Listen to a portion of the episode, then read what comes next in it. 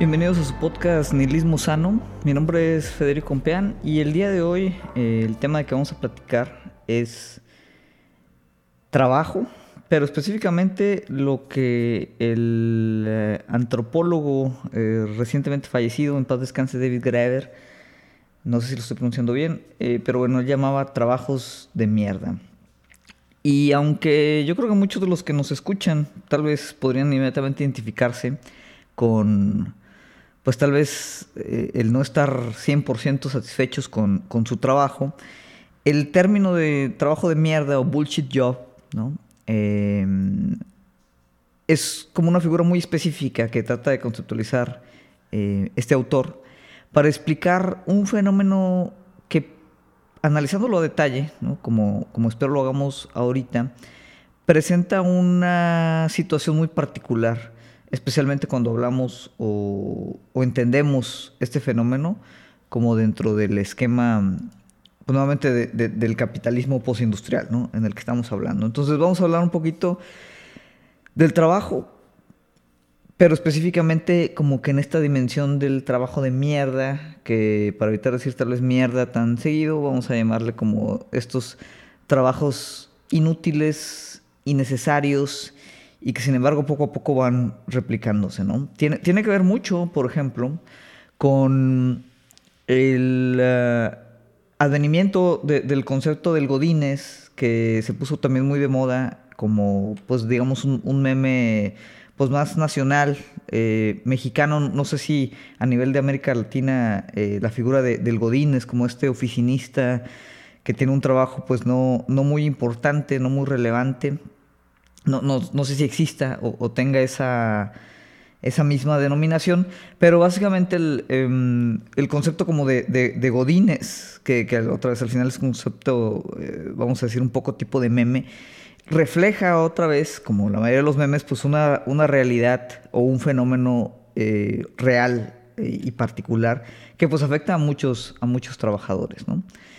Em, David Graeber, ¿no? antropólogo, activista, eh, por ahí estuvo, eh, digamos, implicado, por ejemplo, mucho con el movimiento de Occupy, este, Wall Street ya hace, ya hace algunos años, falleció recientemente, creo que finales del, año pasado. Em, entiendo se identificaba eh, como pues es un, un activista más que todo del palo anarquista. Y obviamente digo, escribió muchas cosas Em, comentaba, analizaba de muchos temas, pero este es un tema que, lo popularizó bastante. Eh, generó, digo, viene todo el tema de un, ensayo que se publicó inicialmente en la revista Strike, em, lo pueden encontrar en internet tal cual, se llama uh, on, Bullshit Jobs en, inglés. Y a partir de ahí, obviamente, pues él fue profundizando en este como ensayo. Eh, hay, un libro completo del concepto. Y aquí, bueno, lo vamos a abordar de manera general, ¿no? Pero como él empieza este tema, como lo aborda es con em, esta estimación de John Mayer Keynes que pues prácticamente para estas fechas ya íbamos a estar trabajando una semana laboral de 15 horas máximo. Es decir, se iba a optimizar tanto el trabajo, íbamos a mejorar tanto la tecnología, nos íbamos a ser tan productivos y eficientes que pues íbamos a estar trabajando mucho, mucho menos de lo que en realidad estamos trabajando. ¿no? Esto ya lo habíamos platicado un poquito en, el episodio donde hablábamos del control de nuestro tiempo y la idea es muy similar. Ahora, ¿por qué no se llevó a cabo o por qué no se cumplió esta estimación? Nuevamente, recordando, pues eh, hemos platicado eh, tecnológicamente y ahorita, por ejemplo, con todo el tema de inteligencia artificial y automatización, realmente estaríamos, yo creo en una posición para, para reducir la jornada laboral de forma importante. Eh, yo creo que esa es una realidad. Entonces aquí pues trata de explicar por qué pues esto no sucedió y obviamente una de las respuestas es que pues no es un tema de, de una limitante técnica. Es decir, no es una cuestión que, bueno, pues es que nos falta tecnología para desarrollar y, minimizar eh, la cuestión de productividad y la cuestión de automatización, sino que es una cuestión, él lo atribuye no, no como un elemento económico o, técnico, sino como un elemento moral. Y ahorita lo vamos a explicar un poquito. Empieza él a mm, comentar cómo eh, pues se han creado nuevos trabajos, esto, esto es normal, ¿no? Siempre surgen nuevos trabajos. Cuando, cuando comenzó, por ejemplo, la revolución industrial, había mucho miedo del sector, de la clase trabajadora, que por la eficiencia, otra vez técnica y mecánica de, todas estas tecnologías que, que, generaron la revolución industrial, que pues de repente se fuera a acabar el trabajo. Y obviamente en un arreglo como, como en el de la época de la revolución industrial, y todavía ahorita en esta época, la idea del fin del trabajo no se entiende como una idea liberadora. ¿Por qué? Porque ahorita el trabajo está ligado directamente a lo que ocupamos para sobrevivir. Es decir, sin un trabajo, como no tenemos acceso eh, o la habilidad de, producir, o acceso a los medios de producción de forma directa, nuestra única opción para los que no somos, digamos, parte de la clase capitalista, nuestra única opción de, sobrevivir es a través pues, de un trabajo remunerado. Es decir, a través de pues, rentar nuestro tiempo para hacer una o tal actividad. Entonces, la idea de pensar que el trabajo puede terminarse por cuestión como esta, tanto en la época de la Revolución Industrial como ahorita, pues sigue siendo una reacción de miedo. Sin embargo, ese miedo normalmente se comentaba que estaba infundado porque el, avance tecnológico iba a eliminar unos trabajos, sí, pero iba a crear otros. Y eso es, algo que, en efecto ha, pasado. Y ha sido una tendencia, en, yo creo que en los últimos 100 años, como la cantidad de trabajos manuales pues, ha ido disminuyendo.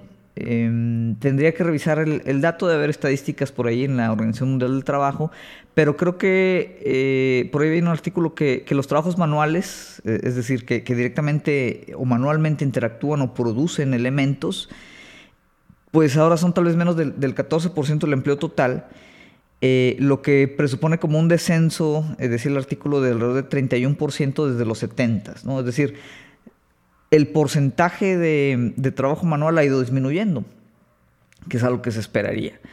Em, pero obviamente pues, se, han generado nuevos trabajos, porque eh, pues, digamos, la población económica activa ha, crecido también desde los, desde los 70 y no solo no estamos, eh, no tenemos niveles más altos de desempleo, sino que los que estamos empleados estamos incluso trabajando más horas a la semana de lo que eh, normalmente trabajaríamos. ¿no? Hay, hay excepciones, hay, ciertos países, principalmente en Europa, donde la, jornada laboral ha ido disminuyendo de, de, forma, este, de forma progresiva, pero en general, eh, pues seguimos trabajando eh, pues jornadas pues yo creo que de al menos 50 horas a la semana, ¿no? Como, como por. La, jornada de 40 horas es, una jornada ya, yo creo que prácticamente inexistente eh, en muchas regiones del país, especialmente en, países en vías de desarrollo como México, ¿no?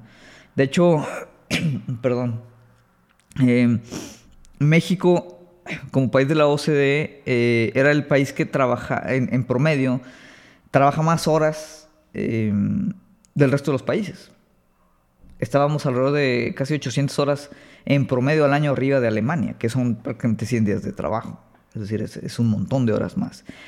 Em, obviamente se han creado nuevas industrias, industrias que no tienen que ver otra vez con la fabricación directa de, o, la producción directa de bienes, sino más que todo con la industria del servicio, ¿no? Es decir, han aumentado eh, tipos de trabajo relacionados con administración, telemarketing, este, eh, servicio al cliente, eh, vamos, eh, elementos de ese tipo. muchos trabajos que tienen que ver otra vez con, elementos oficinistas, vamos a llamar estos, estos como característica Godín. capturistas, analistas, este, mm, abogados, etcétera, etcétera, ¿no? administradores. Y obviamente también hay un, sector de, subempleos, vamos a llamarles, que, es como una parte muy precarizada de la economía, que existen y que no existían antes, que ahora existen prácticamente para subsidiar la falta de tiempo que tenemos muchos de nosotros porque seguimos trabajando largas horas. Es decir, todos los repartidores de Ubers, la raza que, bueno, niñeras, niñeros, este, lavar la ropa, eh, cosas, eh, obviamente la, ayuda doméstica, muchos elementos que antes eran actividades que, que las personas hacían, ¿no? Incluso, eh, digo, si, nos vamos algunas décadas atrás, pues generalmente dentro de una familia trabajaba solamente mm, una persona, principalmente el hombre, ¿no? Digo, ahí podríamos también meter eh, elementos relacionados con, la cuestión de género. Pero vamos a decir que un ingreso era suficiente para mantener em, el, estilo de vida de clase media de una familia y eh, eso implicaba también que muchas actividades, obviamente de trabajo no pagado, seguía siendo trabajo, pero trabajo no pagado, se realizaban sin necesidad de contratar a, otro sector de trabajadores. ¿no? Los hacía la mujer. Eh, obviamente, si tuviéramos todos un poquito más tiempo y tuviéramos simplemente 15 horas de trabajo, pues esa eh, fracción del trabajo no pagado podría dividirse de forma mucho más equitativa. Pero, pues bueno, eso ya no existe. la mayoría de las familias, incluso familias que no tienen hijos, requieren de los dos ingresos para poder subsistir. Y obviamente pues no hay tiempo de lavar la ropa, sacar a los perros, limpiar la casa, este, reparar eh, cosas dentro del mismo hogar, em, ir tal cual por la comida. Entonces, se genera toda esta serie de, subempleos, y llamamos subempleos porque son, son, empleos altamente precarizados y obviamente de, una eh, remuneración muy baja pero están empleando gente, ¿no? Y hay gente obviamente que trabaja de día en una cosa y de noche o los fines de semana pues sale con su, sale con su Uber, eh, como repartidor, como, como taxista, como sea, para pues tratar de mejorar su, situación de ingresos, ¿no? Entonces, ¿se están generando más, más empleos? Sí, pero la gran pregunta es si estos empleos son necesarios. Y si el, objetivo, este objetivo como de continuar generando empleos, debería ser otra vez un objetivo político. Que son preguntas distintas, pero obviamente están muy relacionadas. Lo que la teoría de, de Graeber es que mm, estos trabajos, pues en su mayoría son trabajos que no deberían de existir. Obviamente la parte política de, de, qué hacer con el desempleo es una discusión aparte. Sin embargo, lo que dice es que se empieza a generar dentro de este capitalismo tardío una creciente burocratización. ¿no? Es decir, se están multiplicando trabajos innecesarios, trabajos inútiles. Que en teoría, ¿no? en esa eh, comparación siempre entre, entre eh, el capitalismo y el socialismo, por ejemplo, pues se, suponía que era algo que no tenía que pasar. Una de las principales críticas de la ineficiencia, por ejemplo, de la planeación central o de un Estado eh, centralizado y, muy grande, era que pues generaba una ineficiencia en, el tema del servicio público que se representaba a través de una gran burocratización de elementos innecesarios, fuerza laboral innecesaria. Sin embargo, vemos que muchos de estos trabajos que se están creando, sí, obviamente hay otros sectores eh, un poquito más necesarios, ahorita vamos a ver cómo determinamos qué trabajo es necesario, qué trabajo es inútil, pero es una realidad que, que se ha burocratizado mucho de la economía capitalista, especialmente a nivel del oficinista. Es decir, otra vez volvimos a esta figura del Godínez como, como eh, pues un, oficinista cuyo puesto pues es parcialmente inútil, ¿no? Y que si el día de mañana desapareciera, pues tal vez no, no tendría un impacto fuerte en términos económicos ni en términos sociales. Eso ese es como el término de valor. Es decir, si el día de mañana nos eh, despertamos y no existe ninguna enfermera, obviamente eh, colapsaría el, sector de salud, lo cual es un tema extremadamente grave. Si el día de mañana nos levantamos y no hay capturistas de datos, puede haber ciertas interrupciones de ciertos servicios, pero no es como que va a colapsar nada importante. Sin embargo, pues hay un montón de gente, ¿no?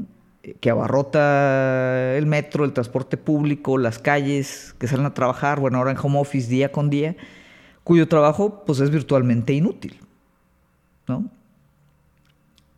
Entonces, este fenómeno es el fenómeno que David Graeber llama el fenómeno de los trabajos de mierda.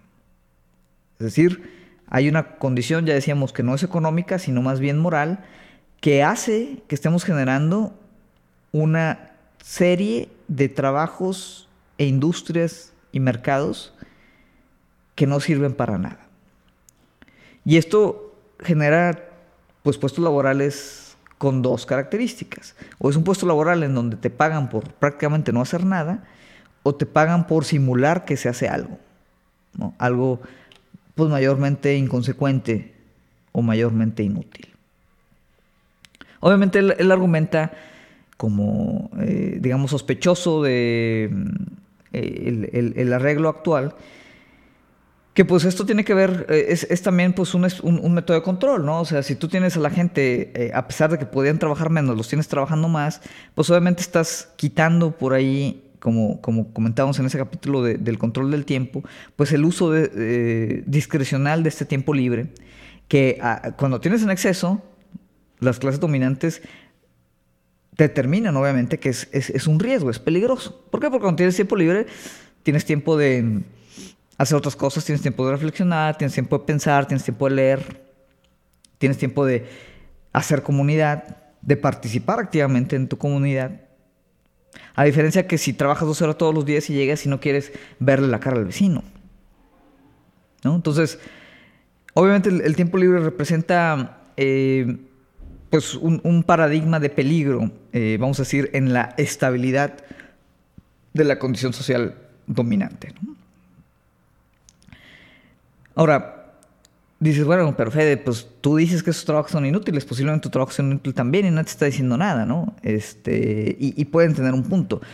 Y, ese mismo punto, que es una objeción que, que Graeber espera, pues él dice, bueno, ok, vamos a, afrontar esa cuestión de cómo determinamos el valor de los trabajos. ¿Quién dice que un trabajo es necesario y que un trabajo no es necesario? ¿no?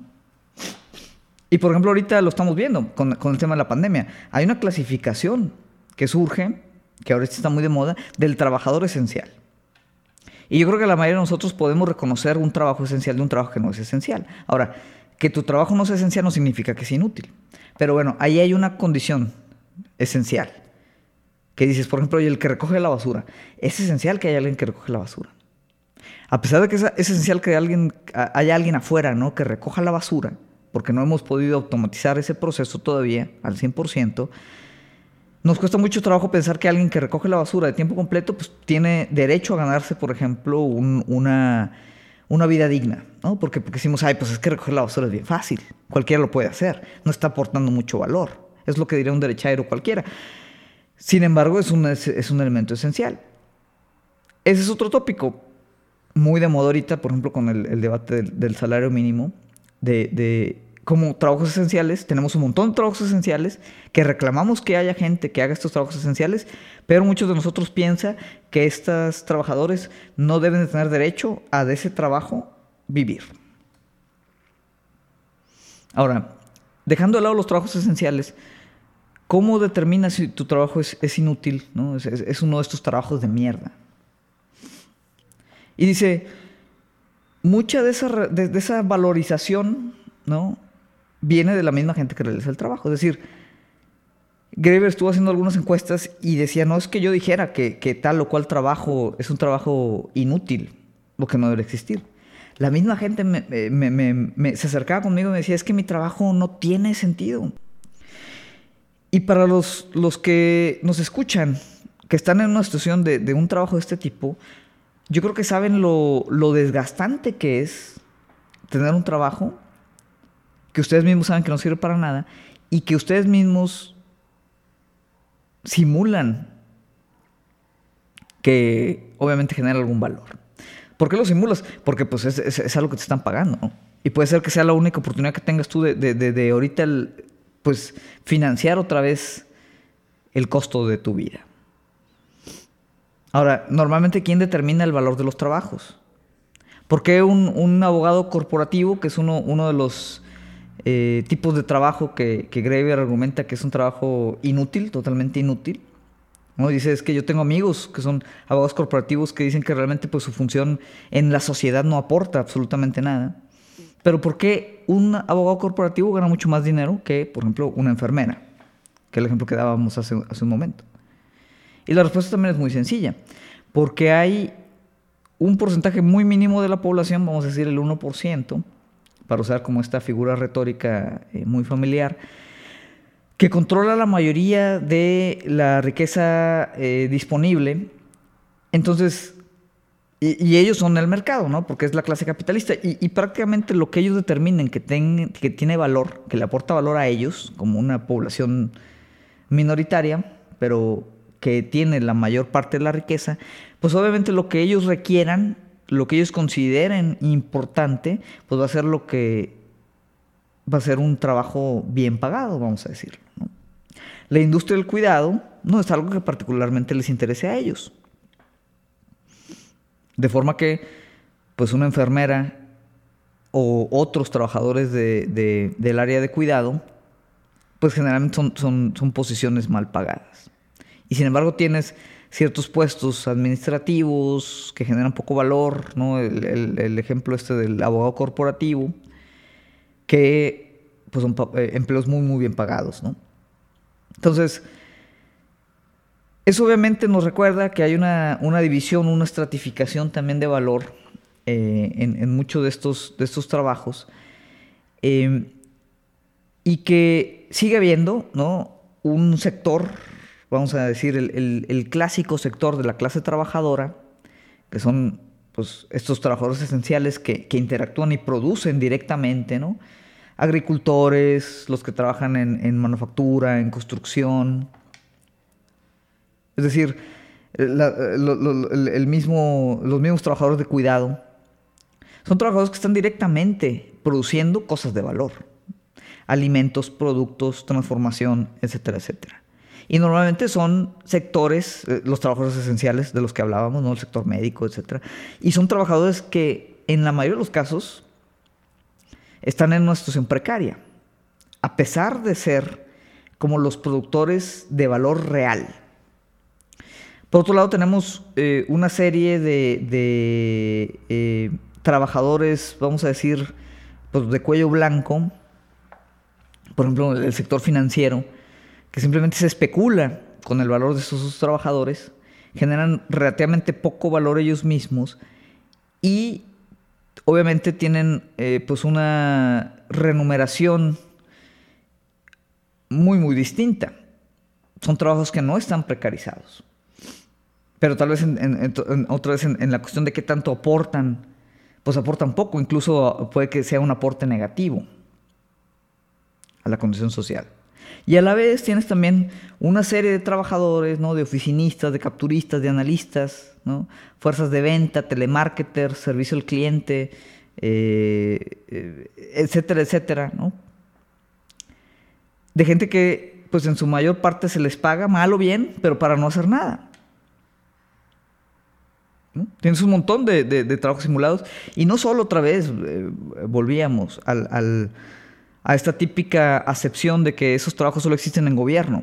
En gobierno hay, muchos de estos trabajos, pero también cada vez más las empresas privadas empiezan a generar este tipo de puestos de burocratización dentro de lo que en teoría tendría que ser una, una, una estructura organizacional bastante competitiva, bastante esbelta.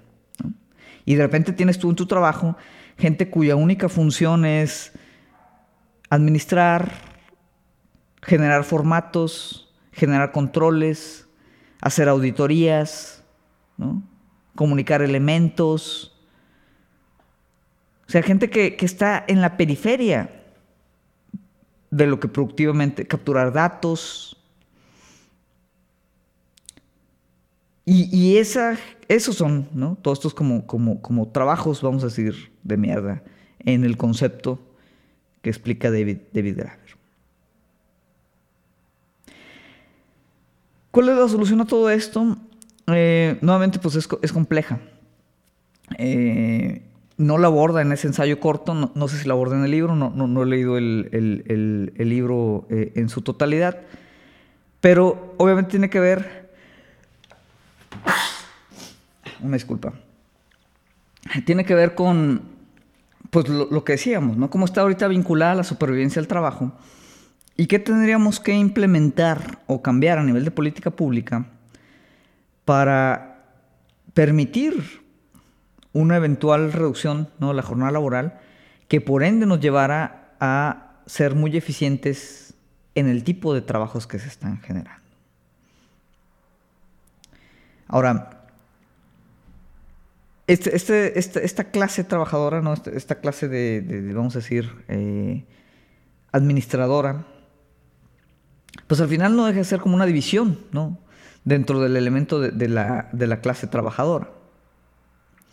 Y es una, una, es un fenómeno interesante que por ahí, en, un término acuñado ahí por eh, Bárbara John Ehrenreich en, finales de los 70 eh, ellos definen eh, como esta clase de, trabajadores, los llaman la clase gerencial profesional, ¿no?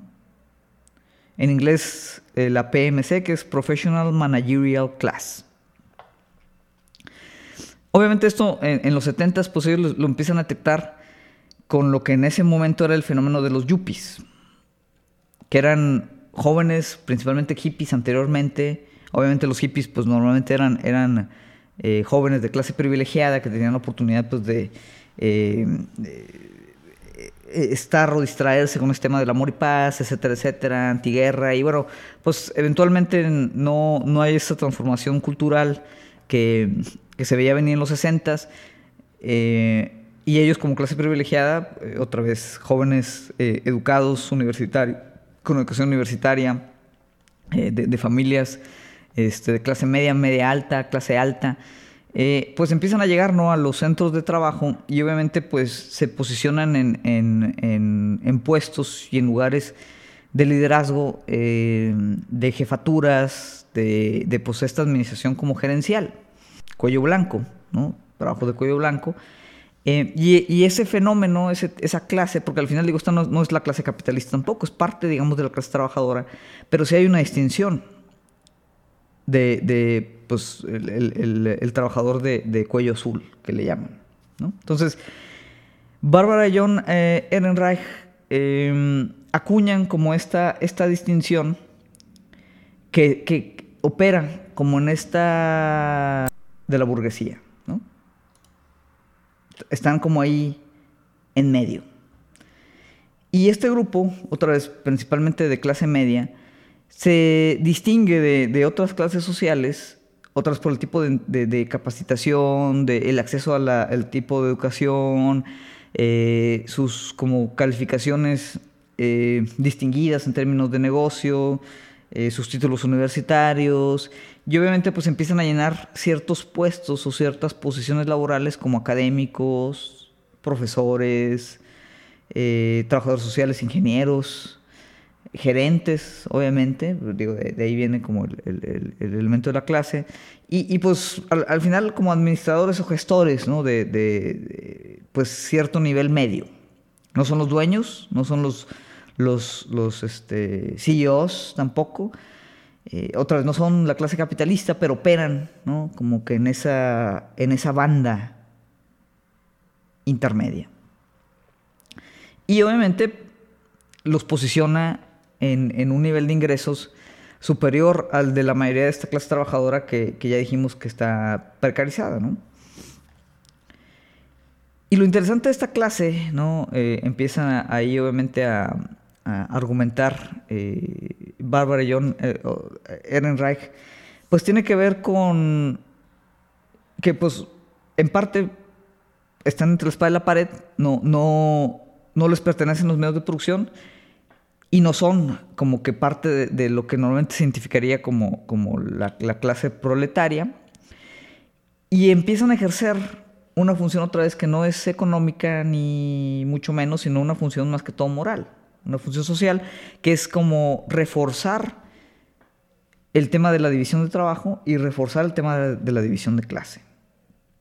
Entonces, hay obviamente una, mm, no enemistad, pero hay, hay un contraste entre este tipo de trabajos y los tipos de trabajo de la clase trabajadora, y hay un choque ¿no? entre estas dos clases que al final, otra vez, ninguna de ellas es, la clase capitalista, sin embargo, hay como una subdivisión ahí de trabajo y una subdivisión de intereses.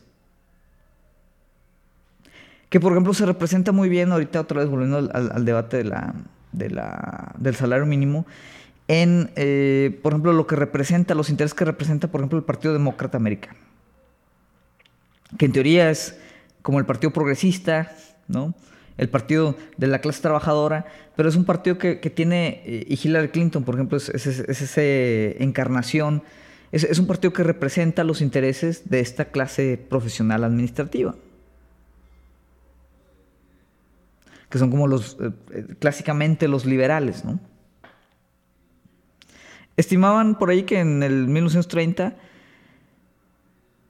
en Estados Unidos, la gente que pertenecía a esta clase era menos del 1% de todo, de todo los, trabajos, ¿no? en los 30. Y en el 72 eso subió más o menos al 24%.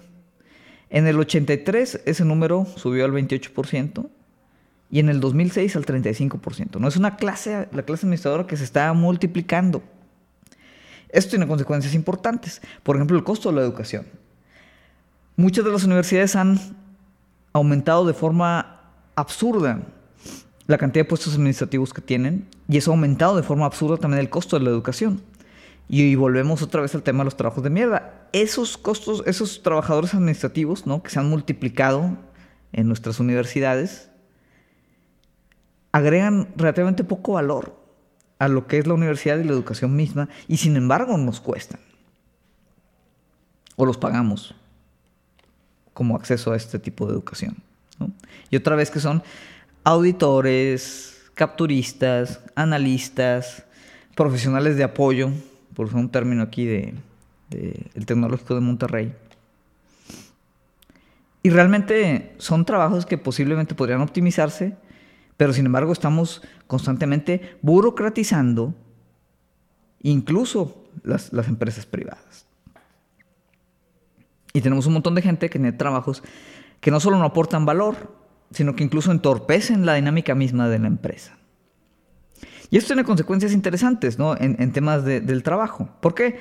Porque el, objetivo de muchos de esos trabajos, eh, otra vez gestores, de esos trabajos inútiles de godines que, que, no aportan a, a, la optimización o a lo que produce la organización misma, tienen también el objetivo como de sistematizar, por ejemplo, las mismas interacciones laborales y, y, las mismas eh, resultados laborales de otros trabajadores que puede que sí estén generando valor dentro de la empresa.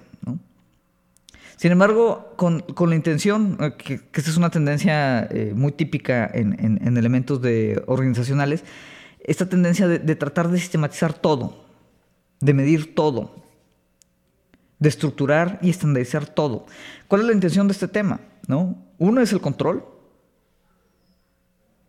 número uno. Y la otra es, si tienes todo un sistema, ¿no? Tienes toda una receta, tienes básicamente una instrucción, pues tú puedes contratar gente con criterios y perfiles muy, muy por debajo de lo que necesitarías en, una industria más compleja. ¿No? Porque ya, ya estandarizaste y optimizaste no solo trabajos repetitivos, sino incluso trabajos administrativos y trabajos mentales, vamos a decir, ¿no? O, de análisis o de ingeniería. ¿Qué es lo que generas? No? Pues generas que tú no tengas que contratar tal vez gente de mucho talento, sino simplemente alguien que sepa seguir instrucciones. Perfiles dóciles, un poquito más serviles, mucho más fáciles de reemplazar y obviamente que les puedes pagar menos. Que eso, pues, digo, se oye relativamente bien, dices si eres como dueño de empresa. La rotación te empieza a importar un poquito menos. Puedes pagar lo menos que, quieres pagar y si el, trabajador se cansa y decide irse, pues contratas a otro, llenas y como está todo estandarizado, pues no hay ningún problema. Nada más esa persona va a llegar y, va a estar presionando botones, capturando datos. Y se acabó. Obviamente esto genera, a nivel de todo el mercado laboral, pues que vayas bajando, y a nivel de tu empresa también, ¿no? O sea, vas bajando el perfil porque la gente, la, gente talentosa, en, diferentes requerimientos otra vez laborales, pues normalmente no se, no se ubican bien cuando pues tienen que estar operando como en un cuadrito ya cerrado y determinado por ese tipo de sistemas. y que se les audita constantemente y se, les controla y se les supervisa constantemente. Entonces vas bajando el nivel también de, de, los perfiles laborales de tu empresa y vas bajando el nivel en general del mercado laboral como tal. Y entonces la educación también empieza a reflejar ese tipo de prácticas. Y seguimos y empezamos como esta bola de nieve, ¿no? De seguir generando ese tipo de trabajos, pero que ni aportan a la empresa, ni aportan al trabajador, ni desarrollan habilidades, ni generan valor, que es pues este concepto que engloba la cuestión de los trabajos de mierda. Entonces, es un tema delicado, pero es un fenómeno real. ¿Qué podemos hacer? Los, digo, porque obviamente tal vez la, cerramos, ¿no? Como, como, en este punto un poquito, un poquito bajo. Pues nuevamente, ¿no? Volviendo a, lo que platicábamos en el, episodio del control del tiempo, yo creo que hay que empezar a imaginar o plantear un modo distinto de entender el trabajo. Primero.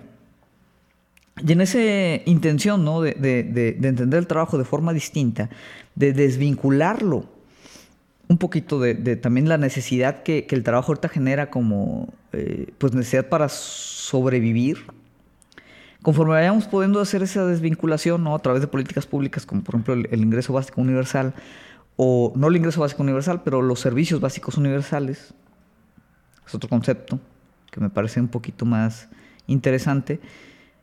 Por ejemplo, podemos empezar a, reducir esta dependencia y esta em, pues condición precaria ahorita que hay de muchos trabajadores que, tienen que eh, pues trabajar por, muy debajo del, sueldo mínimo para sobrevivir, como primero. Segundo, en los trabajos, otra vez, por ejemplo, esta clase profesional administradora, ¿no? que tiene un nivel de ingreso eh, muy superior a, la mayoría de la gente, pues es, empezar a, tomar ese privilegio, que es un privilegio claramente, y empezar a intercambiar un poquito ahorita el tema del ingreso por el uso de mayor tiempo discrecional. Para empezar también a reducir las jornadas laborales. Y en ese sentido también empezar a optimizar los puestos. Porque otra vez el trabajo es como un gas, en el sentido que ocupa el espacio del contenedor que lo almacena. Entonces, si las jornadas laborales las seguimos aumentando, las seguimos aumentando, las seguimos aumentando, en la falsa presuposición, ¿no? de que más horas de trabajo implican mayor productividad, pues simplemente vamos a estar dedicando más tiempo haciendo menos cosas. Si empezamos a optimizar la jornada laboral, nos vemos obligados también a optimizar el tipo de trabajos que estamos haciendo y enfocarnos en realmente lo que está produciendo valor tanto a la sociedad como a la empresa misma. Entonces, es muy importante empezar a ver o a discutir las políticas públicas que nos ayuden a reducir la jornada laboral en conjunto con las políticas que nos ayuden a ir eliminando la precarización de los trabajos que están como abajo de esta cadena. Y que en conjunto podamos tener, pues otra vez, un mercado laboral mucho más estable, mucho menos precario y mucho menos demandante en términos de horas. Y que no dependamos de forma ahorita tan agresiva de esta condición laboral para sobrevivir. Y así ahora sí podamos perseguir entonces objetivos como la automatización y la inteligencia artificial, sin que eso represente el peligro de, instalar en la miseria a un montón de gente, incluso de, cuello blanco, que ahorita están haciendo trabajos que no generan ningún tipo de valor y que de repente tienes sectores de todo tipo, gente que está sobreexplotada y tienes por otro lado sectores de gente que le pagan prácticamente por no hacer nada. Entonces, bueno, es un tema interesante. El trabajo, ¿no? Eh, tiene. El trabajo, las organizaciones, son, temas que a mí en lo particular me, me llaman mucho la atención. Hay, mucho, ¿no? De dónde, de dónde escarbar, mucho donde sacar, mucho donde reflexionar.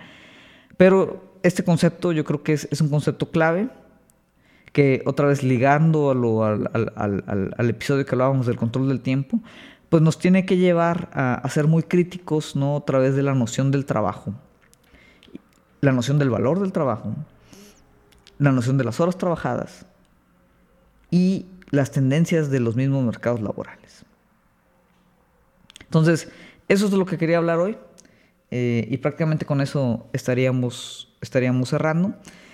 Eh, les recuerdo, eh, si quieren que hablemos de algún tema específico, elaboremos o, profundicemos más en, temas que ya hemos hablado eh, anteriormente, eh, pues ahora sí estoy abierto. Eh, ahí tenemos nuestros canales de, redes sociales donde nos pueden contactar.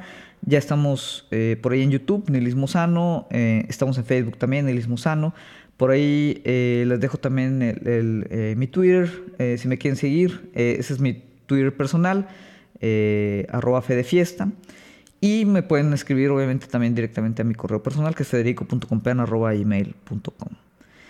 Para los que nos escuchan por primera vez, nos encontramos en las principales plataformas también de podcast, en iTunes, Google eh, y Spotify, eh, para que pues, bueno, nos, busquen y pues, nos, sigan eh, y se suscriban en las diferentes, las diferentes plataformas. Por el día de hoy sería todo. Y bueno, nos vemos la siguiente semana con otro, otro tema, otro vistazo a pues, algún concepto interesante como este. Muchas gracias por escucharnos.